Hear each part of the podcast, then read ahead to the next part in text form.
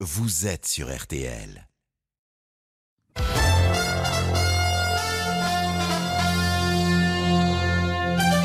RTL Midi, édition spéciale. Avec Ophélie Meunier.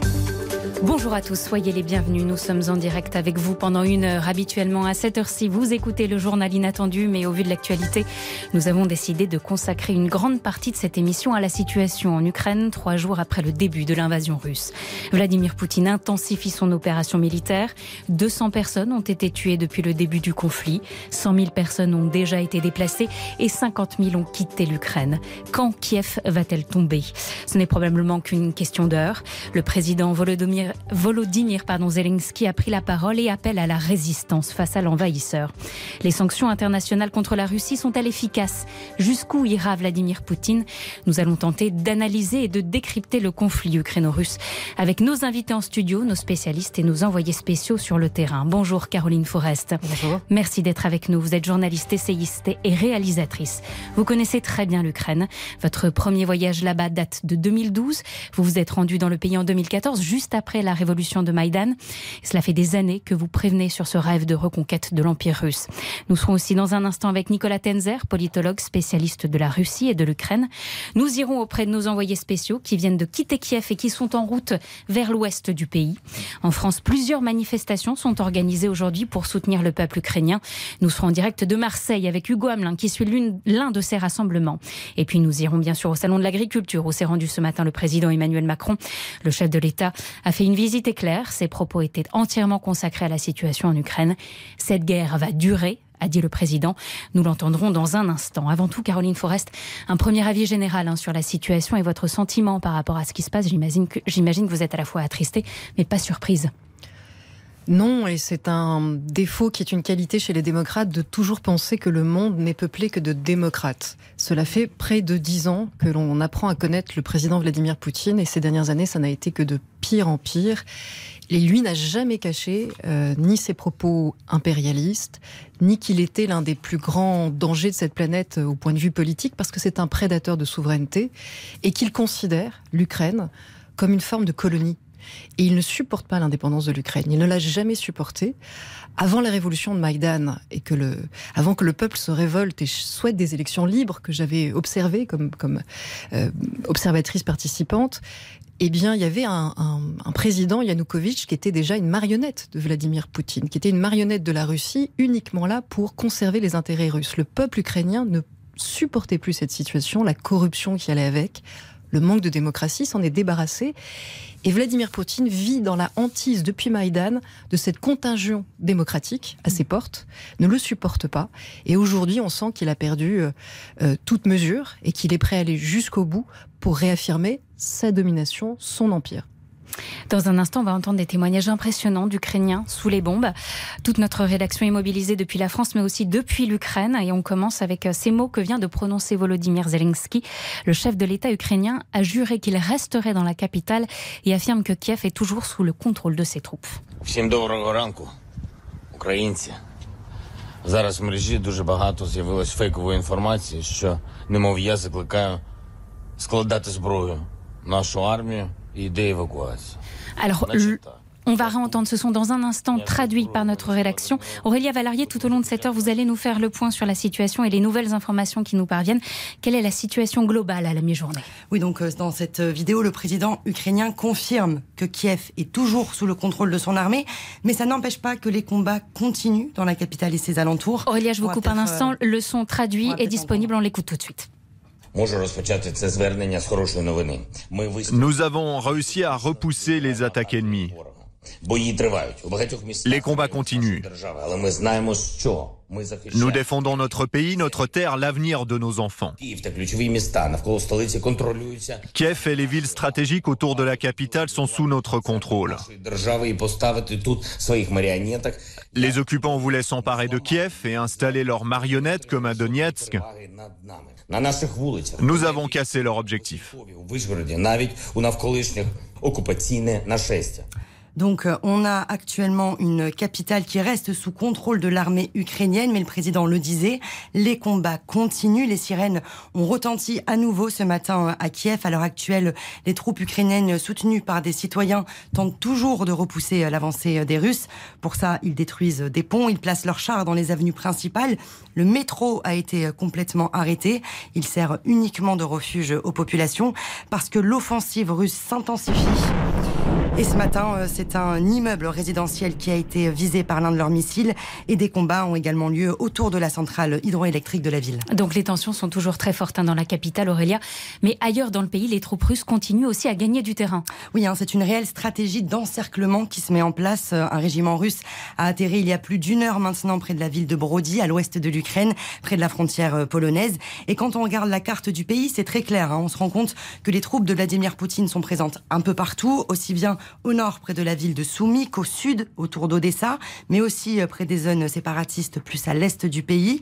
Et ce matin, l'armée russe annonçait même avoir réussi à prendre la ville de Melitopol, située à 300 km de Donetsk, une information euh, qui a été euh, démentie entre-temps par les renseignements britanniques. Merci Aurélia. Quand on entend ce son d'un immeuble résidentiel sous les bombes, quel effet ça vous fait Caroline Forest? On se dit que ça est déjà allé très loin.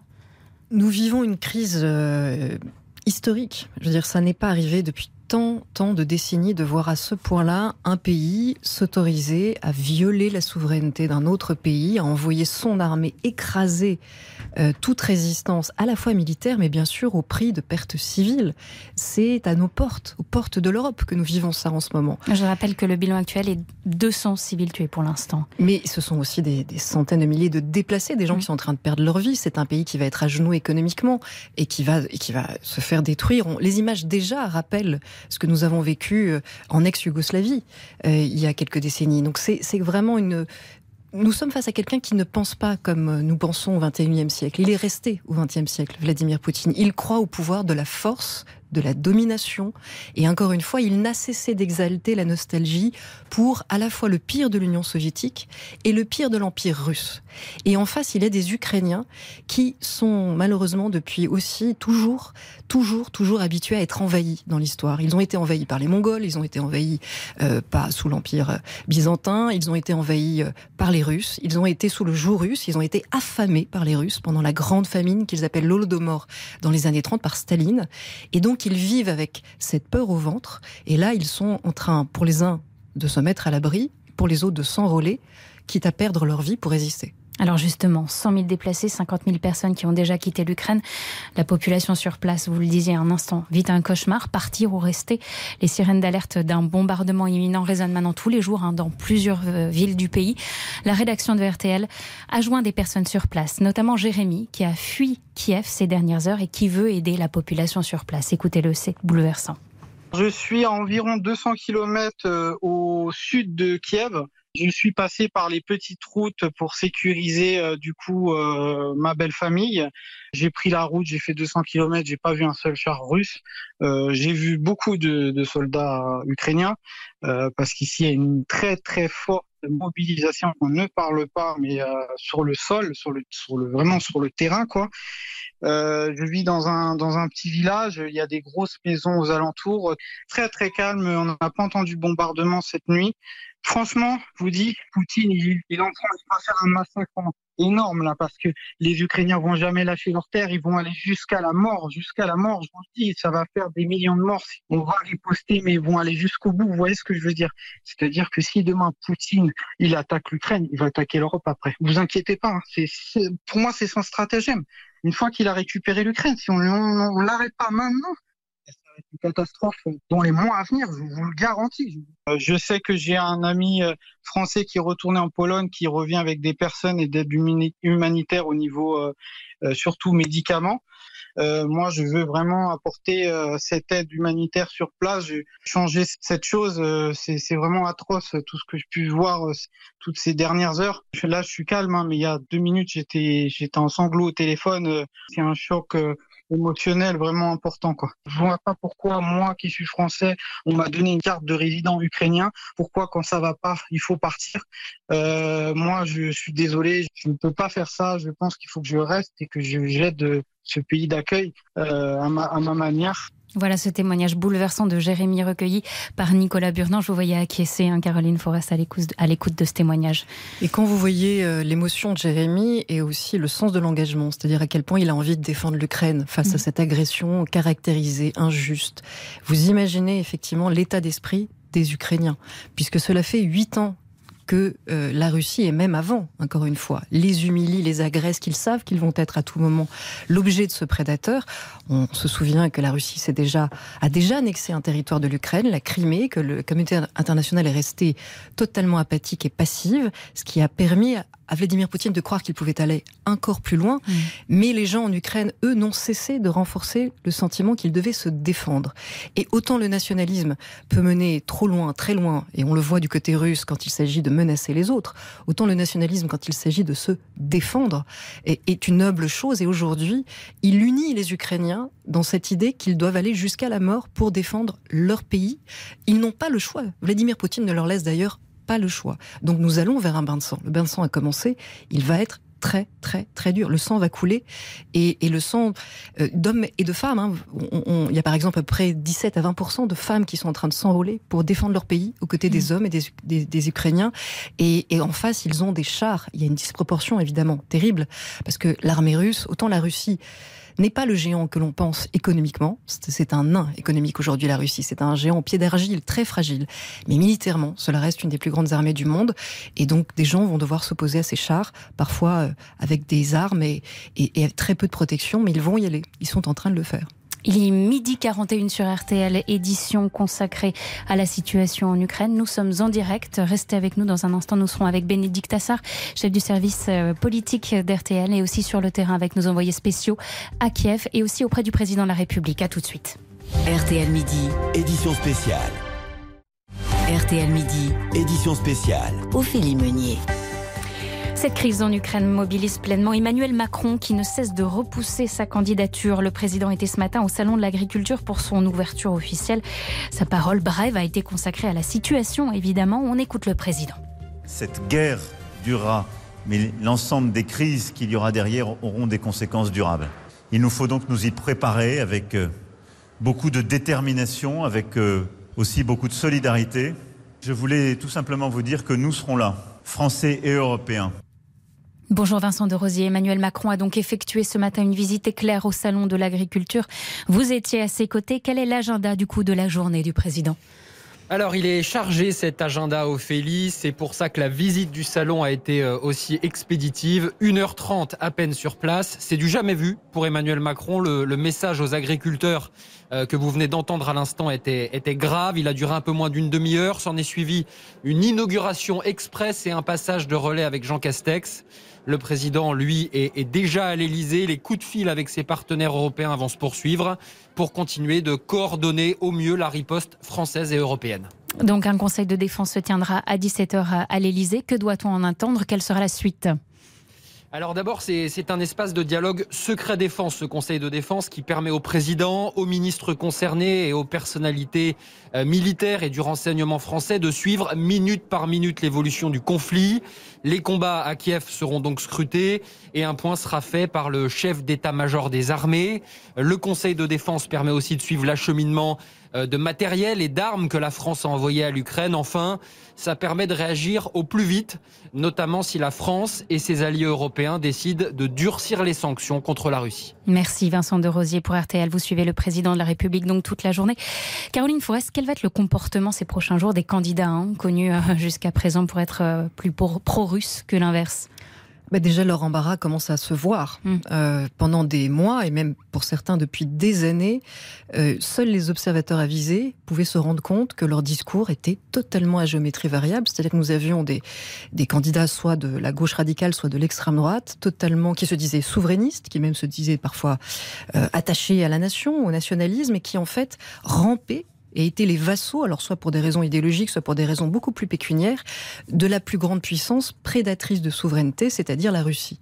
aujourd'hui, pendant longtemps, honnêtement, ce, cette hypocrisie absolue que nous étions quelques-uns à dénoncer, je me souviens du nombre de débats où j'ai pointé l'hypocrisie de ces souverainistes qui soutiennent en réalité la plus grande menace impérialiste et, et violeuse de, de, souveraineté que peut être la Russie de Vladimir Poutine, euh, ça, ça n'intéressait pas le grand public. Donc ça pouvait passer. Mais aujourd'hui, le monde entier, comme souvent, malheureusement, il faut une crise pour ça, est obligé d'ouvrir les yeux et de voir leur hypocrisie, mais plus que leur hypocrisie, leur malhonnêteté intellectuelle, la façon dont ils sont dépendants d'une puissance qui va nous attaquer, qui nous menace. Parce que aux sanctions que nous allons prendre pour protéger les Ukrainiens et le principe de souveraineté et le principe de démocratie. S'en suivra euh, des mesures de rétorsion de la part de la Russie contre la France, des cyberattaques, mm.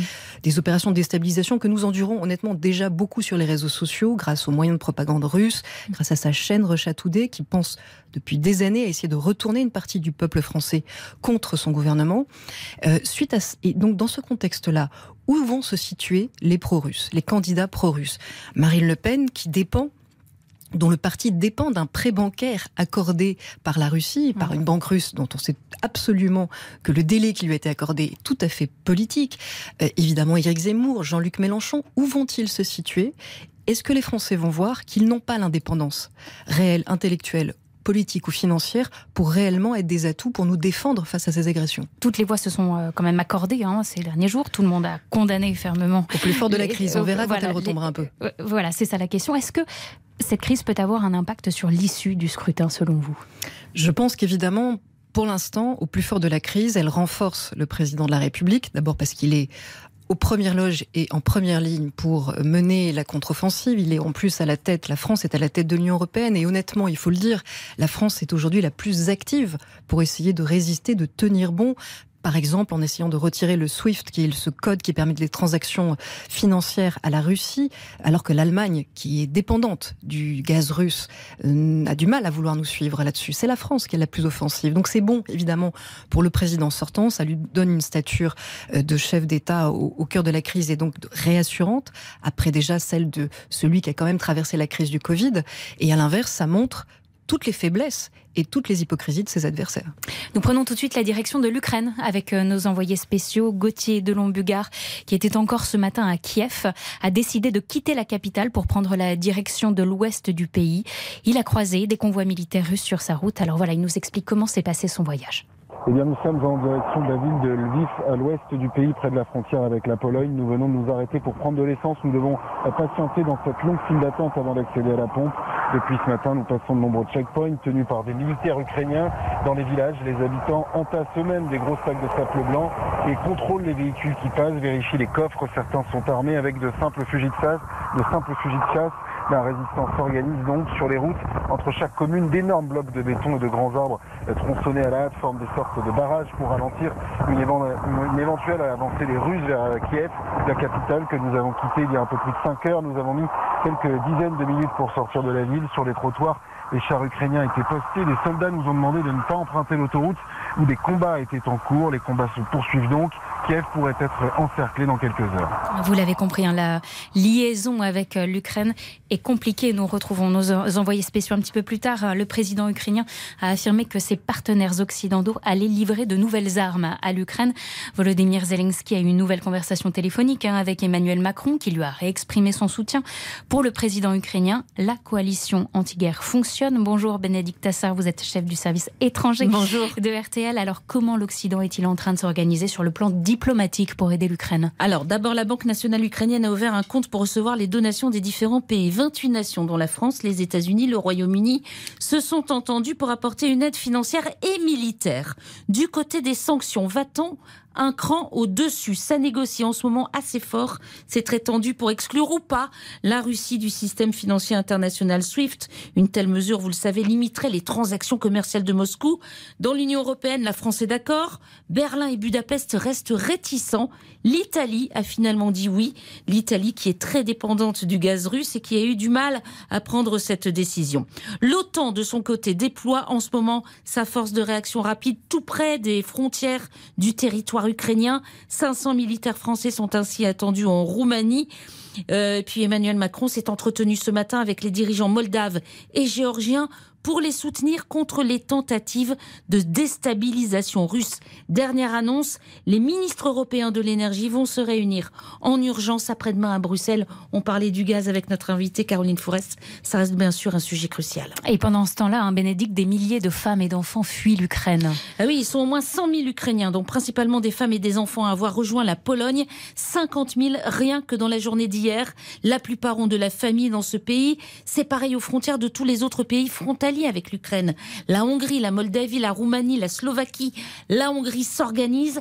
Elle attend 600 000 personnes. Elle vient d'ouvrir un corridor humanitaire. Mm. Pas besoin de visa pour ceux qui fuient la guerre. La Hongrie qui laisse passer aussi dans l'autre sens les convois humanitaires. Merci Bénédicte Tesser, chef du service étranger de RTL. Dans un court instant, nous serons en direct aussi avec Nicolas Tenzer, politologue et spécialiste de la Russie. Et toujours avec vous, Caroline Forest. Merci d'être avec nous. Édition spéciale. RTL Midi, édition spéciale. Ophélie Meunier. RTL Midi, Ophélie Meunier. De retour dans cette édition spéciale consacrée à la situation en Ukraine avec Caroline Forest et en direct avec Nicolas Tenzer, politologue spécialiste de la Russie. Nicolas Tenzer, première question, est-ce que vous pensez que la capitale ukrainienne va tomber dans les prochaines heures ou est-ce que ça va tenir?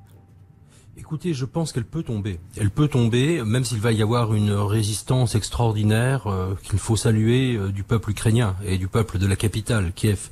Euh, mais effectivement, c'est une possibilité. Et je crois que c'est ça qui est absolument monstrueux, c'est-à-dire que nous, Européens, nous avons laissé faire. Nous avons laissé faire tomber une capitale. Nous avons laissé un État criminel.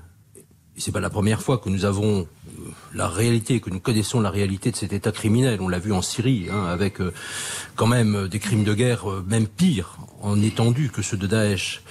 On avait eu les 14 000 morts en Ukraine. On avait eu déjà en 2008 20% du territoire géorgien qui sont toujours occupés, saisis par la Russie.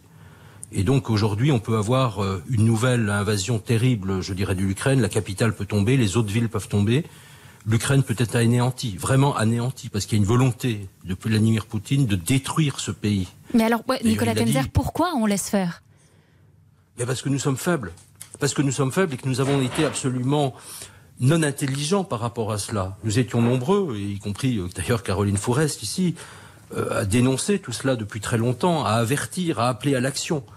Et au lieu de cela, nous avons continué à penser que nous pouvions négocier, discuter avec la Russie. Nous avons refusé de voir tous les signes. Nous n'avons pas nommé les crimes de guerre de ce pays. Je crois que c'est véritablement un manque d'intelligence que nous avons eu. Et même, on peut dire que ceux qui alertaient ont même été écartés dans de nombreux pays, en France aussi, des consultations nécessaires. Je crois que c'est une responsabilité majeure. Pensez que c'est la première fois, comme la première fois depuis l'invasion des... Ah, la, la, la, ligne a coupé. On va retrouver Nicolas Tenzer dans un instant. Vladimir Poutine, Caroline Forest, veut obtenir un changement de régime et déloger du pouvoir ce qu'il qualifie, je cite, de néo-nazi. Jusqu'où Poutine peut-il aller? On a le sentiment que rien ne peut l'arrêter, ni dans les faits, ni dans les mots d'ailleurs. Il ira jusqu'à raser et ravager l'Ukraine, ses villes principales, tout son appareil militaire et à remplacer le président actuel, soit en l'assassinant, soit en le faisant fuir par une marionnette. Et quand vous disiez, Ophélie, il traite le président ukrainien de nazi, mm. c'est d'une propagande, d'une grossièreté qui dure depuis là aussi la révolte de Maïdan euh, dans la propagande russe chaque fois que quelqu'un s'oppose à sa violence, à sa brutalité, il est traité de nazi. Alors il y a un grand paradoxe quand même à ça, c'est que par exemple, vous savez, les, les, mercenaires de Vladimir Poutine, ceux qui sont en train de menacer la France au Mali et dans d'autres pays africains, ou qu'on a laissé faire effectivement, comme le disait Nicolas Tenzer, des crimes de guerre euh, un peu partout dans le monde. Les hommes de la Wagner, euh, leur chef, il a un tatouage, il est bourré de tatouages nazis. Il a d'ailleurs appelé la Wagner en souvenir du compositeur préféré d'Adolf Hitler. Mm. Donc, s'il y a des nazis aujourd'hui, ils ne sont évidemment pas du côté du président ukrainien, qui est un comédien, qui a pour lui au moins euh, l'art de la communication, mais qui est à la tête d'une armée très déterminée, très qui est un comédien réellement, hein, je le précise, qui est vraiment un comédien, vraiment, un comédien qui vient vraiment qui vient de, ce monde-là, qui a été élu par des gens qui aspirent à la démocratie. Et, et bien sûr que s'il y a parmi les nationalistes ukrainiens aussi des gens qui ont fini par être trop en colère, mais c'est à cause de l'impérialisme russe qui, lui, manie encore une fois, cette langue euh, grossière, accuser ses ennemis, ses victimes, hmm. d'être responsables de ce qui leur arrive. Mais quel renversement C'est grossier. Tous les extrémistes font ça. On l'a vu euh, faire par les islamistes. Aujourd'hui, c'est Vladimir Poutine. Mais qu'on cesse de tomber dans ce piège, car comme l'a rappelé Nicolas Tenzer, ça fait des années qu'on dénonce euh, le danger représenté par Vladimir Poutine et qu'on essuie sur les plateaux de télévision des haussements d'épaules, des yeux levés au ciel. On se fait parfois traiter même de russophobe hmm. pour avoir dit cette vérité qui éclate aujourd'hui. Vladimir Poutine est un des hommes les plus dangereux au monde. Pas simplement pour les Ukrainiens, pour le monde. Nicolas Tenzer, quel est réellement l'impact des sanctions infligées par les États-Unis et l'Union européenne? Est-ce que l'asphyxie financière, ça va suffire? Non, ça ne suffira absolument pas. C'est-à-dire que c'est bien qu'on prenne ces sanctions et nous étions quand même assez nombreux à les demander depuis très longtemps. Et notamment, il faut le rappeler, euh, la fondation anticorruption euh, qui est présidée actuellement par Vladimir Achourkov, qui est une fondation qui a été créée par Alexei Navalny, qui est toujours détenu illégalement en Russie, qui vient de prendre 15 ans de plus de prison d'ailleurs. Donc ça, on le demandait depuis très longtemps. La coupure de SWIFT, on le demandait aussi depuis très longtemps parce qu'on. Mais sauf que, encore une fois, maintenant c'est presque trop tard. Encore une fois, je pense que le seul moyen aujourd'hui, c'est d'aider militairement l'Ukraine. Pas seulement en donnant des armes, ça bien sûr, il faut le faire, mais en donnant tous les moyens d'assistance possibles en termes de renseignement, en termes de défense antimissile, en termes de euh, d'attaque des cibles, euh, je dirais, euh, dire les, les, gens qui, enfin, qui tirent euh, des missiles, évidemment, notamment depuis les airs, depuis les bateaux, etc. Je pense qu'il faut y aller, il faut y aller, parce que effectivement, après, qu'est-ce qui va se passer? Ce vont être les pays baltes? Et si nous n'intervenons pas aujourd'hui, même si ces pays baltes sont membres de l'OTAN et protégés par l'article 5 du traité de Washington, le traité de l'OTAN, quelle sera notre crédibilité? Jusqu'où ira Vladimir Poutine? C'est la grande question. Et la stratégie militaire adoptée, justement, on en parle juste après une courte pause. Restez avec nous. Nous sommes en édition spéciale, édition consacrée à la situation en Ukraine, à la guerre en Ukraine. À tout de suite sur RTL.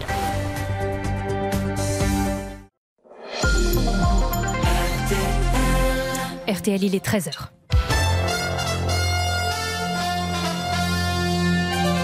RTL Midi, édition spéciale. Avec Ophélie Meunier. Une édition spéciale consacrée évidemment à la situation en Ukraine. Avec nous en studio Aurélia Valérier pour faire un point sur les dernières informations qui viennent d'arriver. La tension monte un peu plus à Kiev. Le maire vient de s'exprimer sur le réseau de messagerie Telegram. Oui, il annonce un renforcement du couvre-feu. Toute personne qui se trouve dans la rue après 17h sera considérée comme un ennemi et sera traitée en tant que tel. Le maire de la capitale durcit le ton en raison de l'avancée des troupes russes dans la capitale ces dernières heures. Une avancée qui se constate aussi ailleurs en Ukraine. Un raid aérien est en cours au-dessus de la ville de Kharkiv, qui est la deuxième plus grande ville du pays, capitale administrative située au nord-est de l'Ukraine. De grosses explosions ont été entendues sur place. Merci beaucoup Aurélia. Et puis dans un instant, nous serons avec nos envoyés spéciaux en direct de Kiev. Nicolas Tenzer, politologue spécialiste de la Russie, vous êtes toujours avec nous. On parlait il y a un instant des sanctions financières infligées à la Russie par les, les États-Unis et l'Union européenne. En parallèle, une alliance secret avec la Chine et l'Inde. Quelles sont les relations économiques aujourd'hui entre la Chine et la Russie?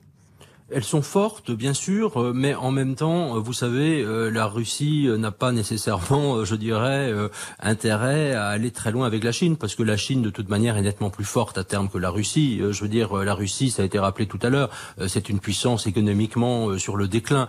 Et on voit d'ailleurs la Chine profiter de cette alliance tactique avec la Russie, d'ailleurs pour avancer ses pions, mais aussi manifester un certain nombre de réticences. Par exemple, vous avez vu ce vote scandaleux au Conseil de sécurité hier, puisque bien sûr, la Russie a opposé le veto à toute condamnation de son agression contre l'Ukraine, mais la Chine s'est abstenue. Euh, ce qui est un signe, alors que la Chine avait euh, suivi la Russie dans une série de veto euh, empêchant toute action humanitaire et toute intervention en Syrie. Donc il y a des, des relations assez assez compliquées avec l'Inde. L'Inde est une puissance, je dirais, qui reste finalement totalement incohérente, hein, qui cherche des alliances un peu partout dans le monde, qui est prêt à soutenir les pires dictatures, qui est membre du BRICS, vous savez cette alliance de pays émergents, avec aussi le Brésil, l'Afrique du Sud qui tient pas beaucoup, avec une incohérence totale de position donc ce sont même pas, je dirais, des alliés, des alliés fiables. Mais encore une fois, le problème aujourd'hui, euh, c'est clairement, je veux dire, pour, pour l'Occident, pour les États-Unis, pour les pays libres, pour les démocraties, pour les citoyens des démocraties, c'est aujourd'hui contrer ce régime criminel. Il faut le faire par tous les moyens. Je dis bien par tous les moyens, parce que sinon, c'est quand même le sort du monde qui est en jeu. Il faut, faut, savoir que c'est un régime non seulement qui veut détruire les libertés, qui les a détruites d'ailleurs en Russie même, mais, mais qui veut détruire nos valeurs fondamentales. À nous, Européens, le droit international, le droit humanitaire, qui commet des crimes de guerre volontairement pour montrer sa détermination à saper cet ordre international. Et donc je, je, je crois que c'est ça aujourd'hui. Je crois qu'on n'est plus dans le terme de la géopolitique classique des alliances. On est aujourd'hui devant un ennemi euh, vraiment qui est un ennemi vital pour nous. Merci beaucoup Nicolas Tenzer d'avoir été avec nous en direct. Caroline Forest, faut-il s'inquiéter réellement de cette alliance euh, russe-Chine ou cela dépasse finalement? L'alliance. Ce, qui est vrai, c'est que nous sommes en train de vivre une, euh, une, crise qui va déterminer effectivement le nouvel ordre mondial. Cette expression euh, usée dont on a abusé. Mm. On sait qu'il y a depuis des, des, des, décennies maintenant euh, une crise de la, de la police mondiale, entre guillemets. L'ONU est devenue complètement amorphe. L'OTAN même Emmanuel Macron l'a dit, euh, est en état de mort cérébrale. Il n'y a plus de communauté internationale. Alors nous sommes entrés dans l'ère du, très grand multilatéralisme que nous pouvions euh, appeler tous de nos voeux depuis des années, mais c'est en fait aussi une très grande source d'instabilité.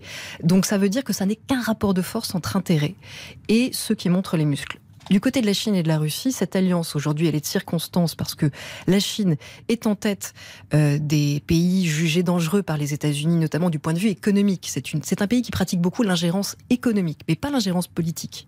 Pas de, pas sous cette forme-là. La Chine a beaucoup de mépris envers la Russie, en réalité, sa brutalité et son manque euh, de subtilité. Mais aujourd'hui, elle fait front. Mais comme l'a rappelé Nicolas Tenzer, ce n'est pas une alliance durable. La question maintenant, c'est est-ce que nous, les démocraties, quand je dis nous, c'est pas nous les occidentaux, c'est nous les démocraties, les grands pays démocratiques.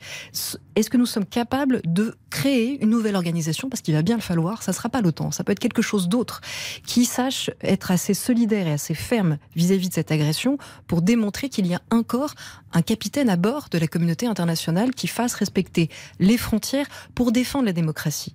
Et quand j'entends des propagandes qui essaient de tout mettre sur le même plan, c'est-à-dire des ingérences visant à soutenir des révolutions démocratiques et ce qui vient de se passer, c'est une très grande confusion, là aussi, et c'est très malhonnête. Ça n'est pas la même chose d'aider les démocrates d'un pays à se débarrasser d'une dictature. Oui, c'est de l'ingérence, mais c'est de l'ingérence démocratique. Mm. Que d'aider des, des, des, envahisseurs à violer une frontière pour écraser une aspiration à la démocratie. Et c'est ça que devrait euh, essayer d'éviter à tout prix une organisation internationale qu'il faut rebâtir et qui fera ses preuves ou non sur cette crise. Et nous prenons tout de suite la direction de l'Ukraine avec nos envoyés spéciaux. Morad Jabari, vous étiez euh, ce matin encore à Kiev. Vous avez décidé de quitter la capitale. Vous êtes actuellement sur le bord de la route. Expliquez-nous ce que vous voyez autour de vous et comment vous vivez les choses. Eh bien, nous sommes dans une station-service, pour tout vous dire, euh, parce qu'on n'a on pas beaucoup d'opportunités lors de ce, de ce voyage, de cette, euh, pour, pour, rejoindre l'ouest de la ville. Donc, il y a des files euh, immenses de, de, voitures qui essayent de faire le plein pour pouvoir s'échapper, parce que maintenant, il y a c'est des pénuries d'essence, tout simplement. Donc, on a décidé de, de quitter Kiev hier, ce matin, pardon, et on avait pris la décision hier soir déjà, parce que on savait que la ville allait être plus ou moins assiégée, cette nuit a été euh, très compliquée. Il y a eu des, énormément de, bombardements euh, très proches de, notre hôtel.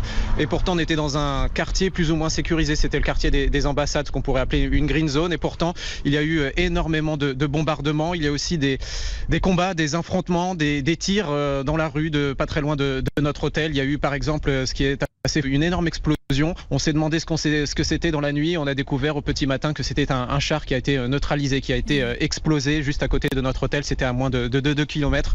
Donc la situation à, à Kiev et on, redoutait avec, euh, avec Gauthier d'être euh, bloqué dans Kiev et de subir un, pilonnage. C'est peut-être ce qui va se passer dans, les prochaines heures. En tout cas, les Russes sont pénétrés euh, très facilement en quelques heures dans, la ville de, Kiev qui est assiégée. Donc maintenant, une, un exode assez incroyable avec des, milliers de personnes. Ça avait déjà débuté il y a deux jours et ça continue encore aujourd'hui. On a vu très, peu de monde en revanche aujourd'hui les routes, mais plus on se, se, rapproche de la ville ou la frontière polonaise, plus il y a du monde dans cette file de, de la station qui fait plusieurs de dizaines de femmes, des enfants, des voitures chargées à bloc avec euh, l'heure sur l'âge de, ces habitants de, l'Ukraine qui vont tenter de se réfugier euh, en Pologne.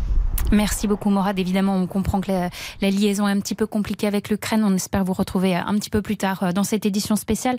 L'attaque de la Russie en Ukraine suscite aussi beaucoup de craintes et d'émotions en France. Depuis le début de l'invasion, plusieurs manifestations de soutien envers le peuple ukrainien se sont organisées. Cela continue dans différentes villes aujourd'hui, comme à Marseille, où l'on retrouve notre correspondant RTL Hugo Hamelin. Hugo, autour de vous, des Français, des Ukrainiens. Quel est leur état d'esprit ce matin? Oui, effectivement, on a des, drapeaux ukrainiens, des ressortissants polonais, des émigrés moldaves et aussi des, franco-russes, hein, des franco-russes qui préfèrent rester anonymes au micro par crainte de représailles de Moscou. Suis venu pour manifester contre, euh, contre ce crime qui a fait euh, le président de mon pays. Donc euh, moi je suis russe d'origine. Il, aura sa punition, il va finir comme Mussolini. Et j'appelle à tous les Russes qui habitent en Europe, aux États-Unis, aux autres pays, de faire propager l'information, de partager, de partager l'information, d'informer les Russes qui sont dans le pays, à la Russie, parce qu'ils subissent la propagande et ils ne savent pas ce qui se passe. Quand il y aura un million de personnes à Moscou, qui va sortir pour la manifestation, ça, ça pourra changer. Alors il y a ici entre 200 et 300 personnes sur le Vieux-Port, beaucoup de Français également, vous l'avez dit, des élus, des syndicats qui sont venus en solidarité. On scande Poutine assassin, on entend des chants ukrainiens, euh, beaucoup ont des proches qui sont sous les bombardements actuellement. Anna son neveu, un adolescent qui est gravement malade. Elle me montre des photos euh, de lui qui vient de passer une, deuxième nuit dans une cave, dans un abri anti-aérien malade qui attend de cancer. Et il aurait dû aller à l'hôpital Oui.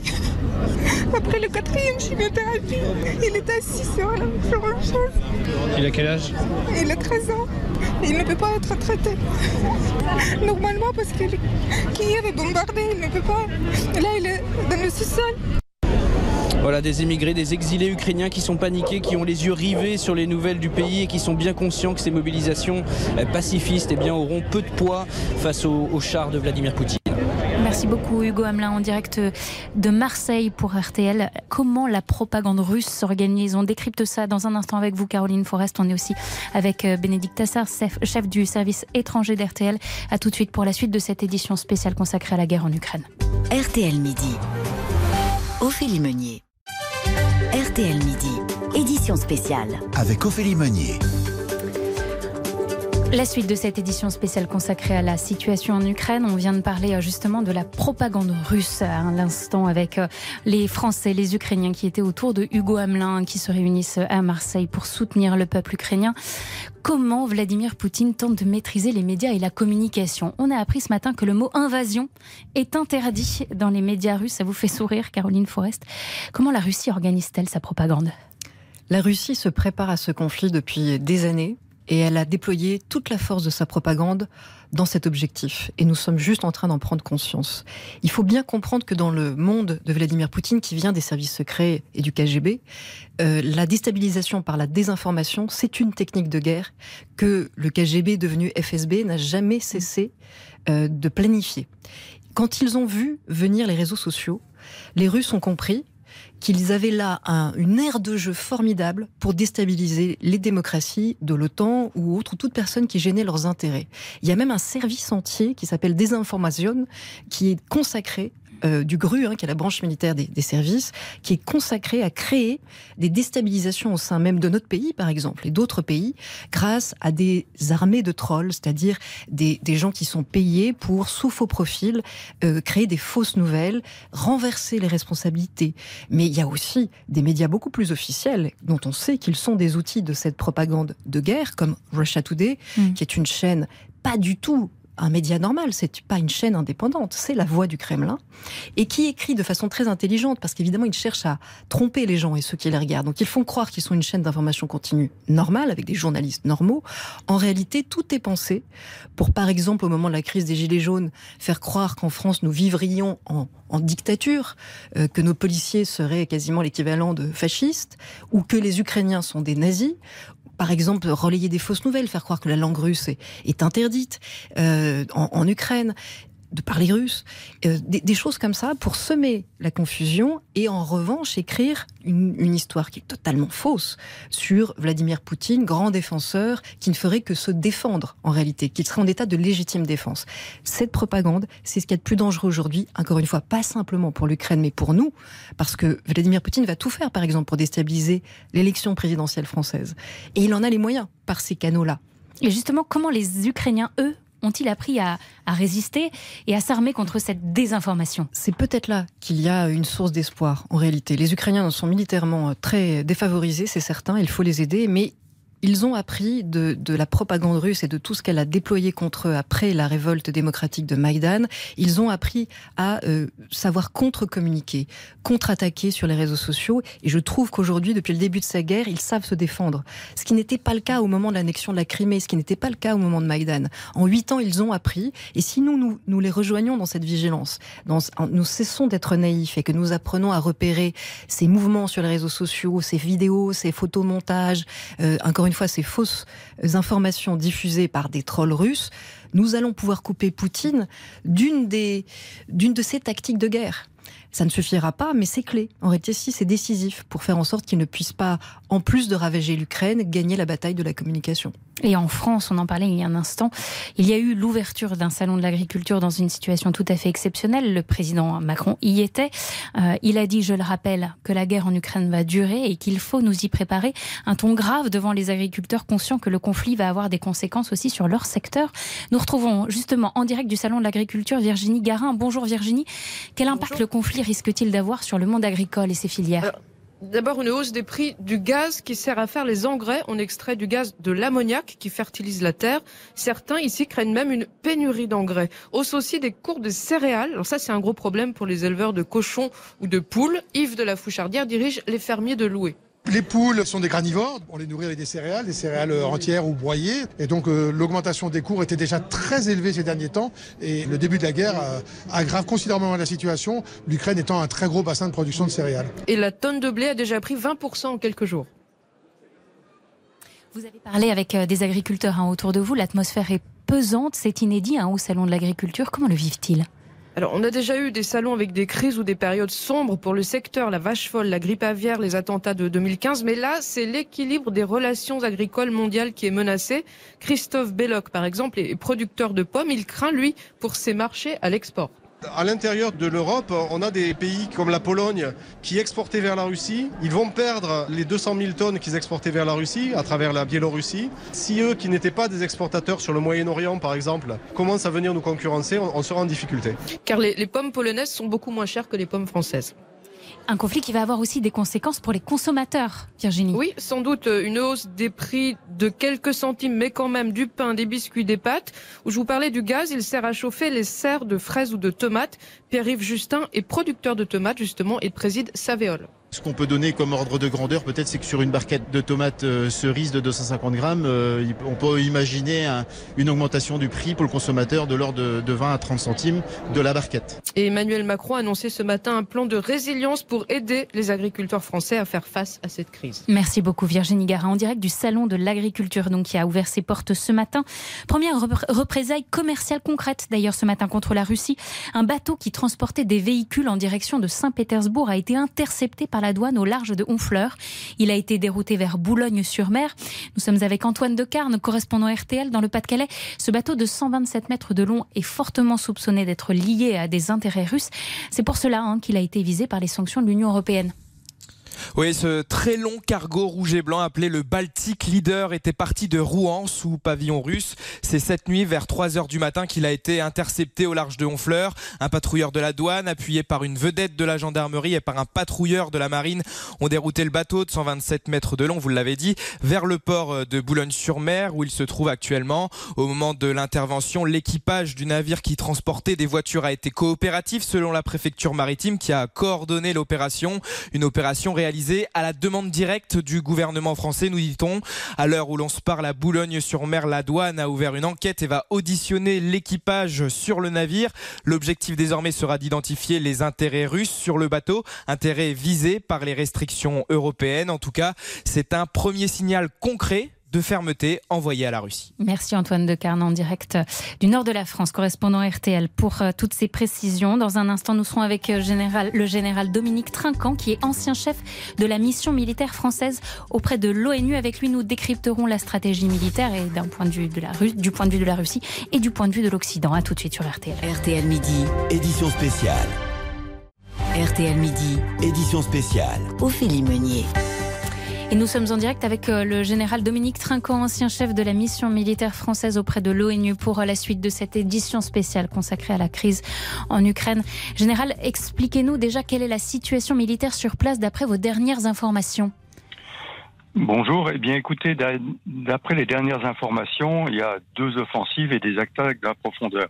Les attaques d'un profondeur ont lieu euh, avec l'utilisation de l'arme aérienne et des missiles pour détruire les postes de commandement, les systèmes de radar, les systèmes antiaériens et des dépôts de munitions ukrainiens.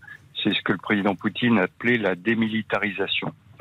Euh, L'autre offensive dont on parle beaucoup naturellement puisqu'elle se concentre sur la capitale Kiev, c'est ce que le président Poutine appelait la dénazification, c'est-à-dire en clair le changement de gouvernement euh, attendu à Kiev. Et pour l'instant, les combats continuent et l'armée ukrainienne euh, dans, les, euh, dans Kiev même semble tenir. Il faut reconnaître que le combat en zone urbaine est de toute façon le plus difficile et c'est là que Poutine, ou l'armée russe plus exactement, peut se casser les dents. Enfin, la troisième offensive a lieu plus dans le sud-est, entre la zone du Donbass et la Crimée. Et euh, l'objectif est probablement d'étendre la zone d'influence russe entre le Donbass et la Crimée pour créer une continuité territoriale autour de la mer d'Azov. Euh, donc ce qu'on peut dire aujourd'hui, c'est que dans cette dernière zone, dans le sud-est, la progression est plus lente, puisque naturellement, elle se heurte à des défenses qui étaient préparées. Euh, dans la région de Kiev, la progression est plus rapide, euh, mais l'enlisement peut être finalement ce que cherchent les Ukrainiens en enlisant les Russes dans les rues de Kiev. Pour bien comprendre, Général Trinquant, je repose cette question. Expliquez-nous pourquoi nous, la France, on n'entre pas en Ukraine. Pourquoi on n'envoie pas de troupes au sol en Ukraine? Alors pour plusieurs raisons. La première, c'est que légalement, l'OTAN auquel nous appartenons, l'Alliance Atlantique, est une alliance défensive. Et elle est faite pour défendre les pays qui en font partie. L'Ukraine ne fait pas partie de l'Alliance Atlantique, donc légalement, il n'y a aucune raison d'intervenir. Deuxièmement, techniquement, si vous voulez, l'offensive russe qui a été lancée est un choc pour tout le monde. Personne ne s'attendait à une opération d'une telle ampleur mmh. euh, lancée en Ukraine. Et l'armée française, tout bêtement, n'est pas préparée à ça. L'armée française, pour l'instant, se calquant dans ce qui a été décidé à l'OTAN, se propose de renforcer le dispositif dans les pays baltes, en Estonie en particulier, où elle est déjà présente, se propose également d'avancer sa période où elle déploie des avions dans les pays baltes, ce qu'elle fait depuis plusieurs années pour assurer la sécurité aérienne des pays baltes, et enfin de déployer un contingent en Roumanie. Donc tous ces déploiements sont prévus dans des pays qui appartiennent à l'OTAN. Et, et là, la France est parfaitement en droit de le faire. La guerre, elle est aussi numérique. Si pour, et si pour riposter aux sanctions, la Russie lançait des cyberattaques contre les institutions des pays concernés, le ministère de l'Intérieur s'y prépare. En tout cas, une note a été envoyée à tous les hauts responsables. Anne Le oui, c'est une note signée du secrétaire général du ministère de l'Intérieur, une note de deux pages, envoyée à tous les préfets, les directeurs généraux, les directeurs et chefs de service. Elle leur demande d'être très vigilants face au risque de cyberattaque et de rappeler à tous leurs agents les règles de base de la sécurité numérique. Par exemple, ne pas ouvrir de mails venant d'adresses inconnues, ni de pièces jointes douteuses, et de signaler tout fonctionnement anormal à la direction de la sécurité informatique. Le centre de cyberdéfense du ministère de l'Intérieur passe en vigilance renforcée. Tout le monde doit être prêt à réagir vite en cas de dysfonctionnement. Même si pour le moment aucune attaque n'a été décelée, cette note demande aux responsables de ne pas s'éloigner et d'être en capacité de revenir dans leur département d'affectation en moins d'une demi-journée. Anne Le spécialiste police-justice à RTL. Je reviens vers vous, Général Trinquant. Est-ce qu'après euh, l'Ukraine, vous pensez que les Russes peuvent aller plus loin vers les pays baltes? Alors, euh, physiquement, je ne le pense pas, mais vous parliez de cyberattaque. Je pense que là, oui, il y a une menace, non mm. seulement contre les pays baltes, euh, qui sont bien outillés, hein, qui sont en pointe dans le temps pour lutter là-dessus, en particulier l'Estonie, mais aussi euh, en France et ailleurs. Hein. Et, et la guerre cyber avait commencé avant les attaques russes et va se poursuivre et pourrait très bien nous toucher et toucher tous les pays européens. Mais il faut s'y préparer. Bénédicte Assar. Oui, alors la solidarité, elle s'organise quand même, hein, une solidarité euh, matérielle et financière. 28 pays se sont mis d'accord pour créer un fonds de solidarité. La Belgique, par exemple, fournit 3800 litres de fuel pour approvisionner les troupes ukrainiennes, mais aussi 2000 mitrailleuses. Général Trinquant, est-ce que nous, nous fournissons aussi une aide euh, militaire? Alors écoutez, je n'ai pas le détail, mais le président de la République a clairement dit qu'il fournirait de l'aide. Donc euh, on peut fournir de l'aide. Il faut reconnaître que c'est assez difficile de l'évaluer parce que il faut renforcer l'armée ukrainienne et ceux qui se sont mobilisés autour de l'armée ukrainienne. Et il faut déjà que l'armée ukrainienne exprime ses besoins. Merci, Général Dominique Trinquant. Je rappelle que vous êtes ancien chef de la mission militaire française auprès de l'ONU. Un petit mot, euh, Caroline Forest, pour terminer. Qu'est-ce qu'on peut imaginer pour les mois à venir? Mais nous sommes entrés dans un face-à-face malgré nous, parce que c'est Vladimir Poutine qui l'a voulu, qui va euh, avoir beaucoup de conséquences sur notre vie politique et même peut-être économique, parce que nous ne pouvons pas laisser cet affront, cette invasion euh, sans réponse elle est déjà trop faible. Effectivement, il faut armer euh, les Ukrainiens pour qu'ils se défendent. L'Ukraine va sans doute, on, l'a dit, être ravagée. Kiev ne ressemblera plus jamais à ce que la ville est aujourd'hui même si les Russes s'enlisent à l'intérieur de ces rues dans un combat, dans une forme de guérilla urbaine, euh, c'est un climat qui va devoir entraîner sanctions et donc mesures de rétorsion. Et donc on parlait de la propagande. Je peux vous dire, Ophélie Meunier, que nous allons vivre très concrètement pour notre élection présidentielle des tentatives de déstabilisation de la part de Vladimir Poutine. Il a dans son jeu des candidats à l'élection présidentielle qui sont soit ses obligés, c'est-à-dire ses vassaux, soit des gens qui sont fascinés par lui. Le but de Vladimir Poutine désormais, on savait déjà qu'il ne portait pas Emmanuel Macron dans son cœur. On savait déjà que tous les fuites au moment de la dernière élection présidentielle venaient plutôt de Russie et que de même qu'il avait voulu Donald Trump à la tête des États-Unis, il ne veut aujourd'hui dégager toute personne qui lui résiste. Donc il fera tout pour créer, et c'est très facile dans le monde moderne, des incidents, Regardez, rappelez-vous ce qui s'est passé à la frontière biélorusse. On est allé chercher euh, des yézidis, des gens qui voulaient fuir l'Irak, souvent à cause des islamistes. On les a déplacés à la frontière biélorusse et on a fait des images qui ont tourné en boucle sur des chaînes d'information télévisées pour faire croire que nous allions être envahis par les migrants. Dans quel but, à votre avis, Ophélie Dans le but de faire monter l'extrême droite. C'est ce que veut Vladimir Poutine. Peu importe pour lui que ce soit Marine Le Pen ou Éric Zemmour, l'un des deux à l'Élysée lui suffirait parce qu'il sait qu'après avoir détruit l'Ukraine, s'il peut remplacer en plus, à la tête des démocraties qui lui résistent, des présidents euh, démocrates par euh, des, des marionnettes ou des vassaux issus de l'extrémisme et qui sont à sa botte, il n'aura rien à craindre et lui se voit mourir au pouvoir il a le temps long. Nous, les démocraties, nous changeons de, nous changeons de président de la République ou de président tous les cinq ans, hmm. quasiment. L'élection présidentielle va se dérouler en France dans Mais lui, un contexte. Il mourra au pouvoir, donc il réfléchit à long terme et il se dit qu'il a les moyens d'avoir des vassaux à ses portes. Merci beaucoup, Caroline Forest, journaliste essayiste, également cofondatrice de Franc-Tireur que l'on retrouve euh, tous les mercredis. Merci, Bénédicte Tassar, chef du service étranger d'RTL. Prochaine édition 18h, euh, largement consacrée aussi à la situation en Ukraine. Merci à tous d'avoir été avec nous. Bonne journée sur RTL.